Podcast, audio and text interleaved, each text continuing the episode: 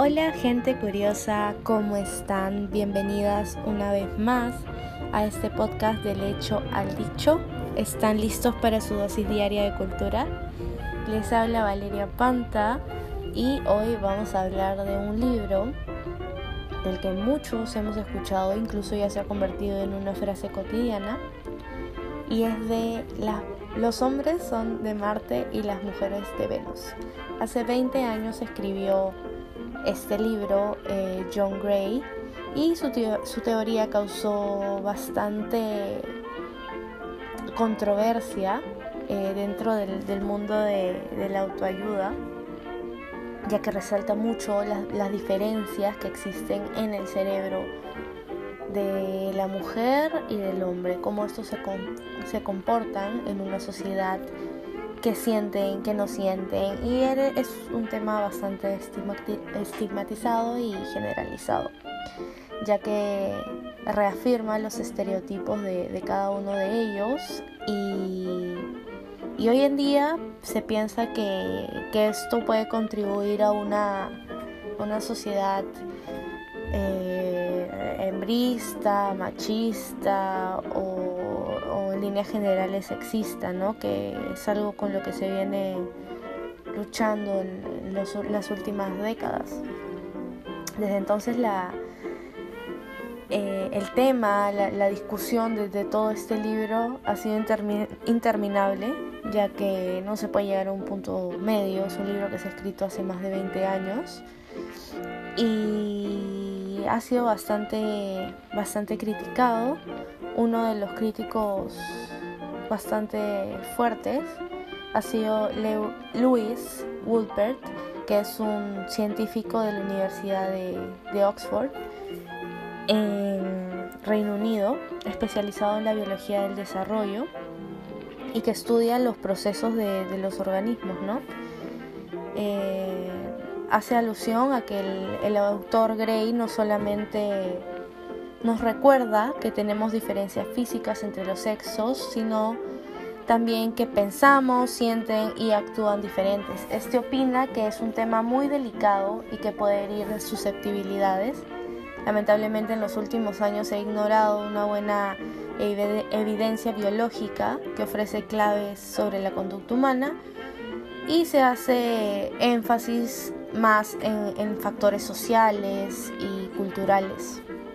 A diferencia eh, de las mujeres, los hombres se manifiestan, bueno, en, ambos casos, ambos se manifiestan desde su nacimiento.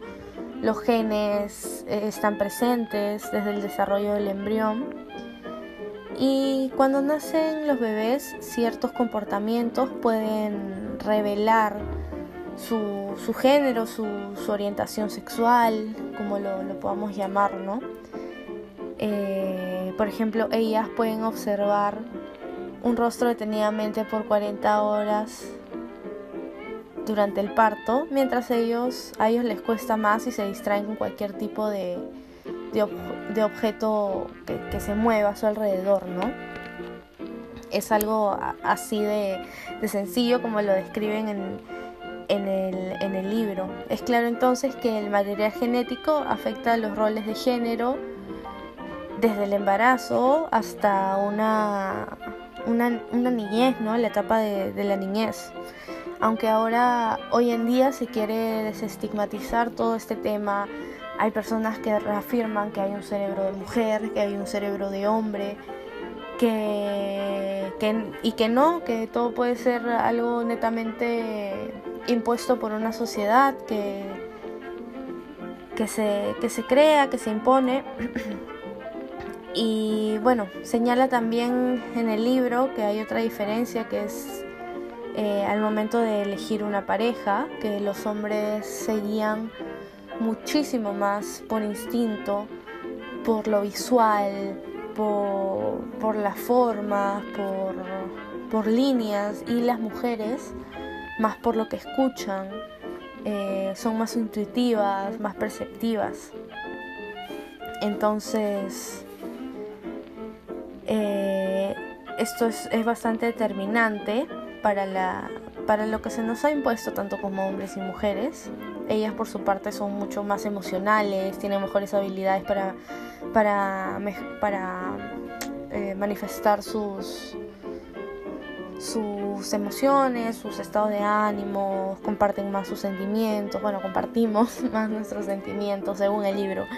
Eh, podemos decodificar mejor el lenguaje corporal, no verbal, eh, mientras ellos los, bueno, los ilustran como que más simples, más despreocupados, como que ah, lo que es verde, verde, rojo, rojo, lo cual nos hace ver también como bastante complicadas a las mujeres, ¿no? Nos, nos ponen en un rol de repente más complejo que se puede evitar, que se quiere evitar. Esto no significa que seamos más o menos inteligentes, de hecho, pero sí muestra que no somos afines en, en, en muchos sentidos, que siempre hay una especie de guerrilla entre ambos géneros y,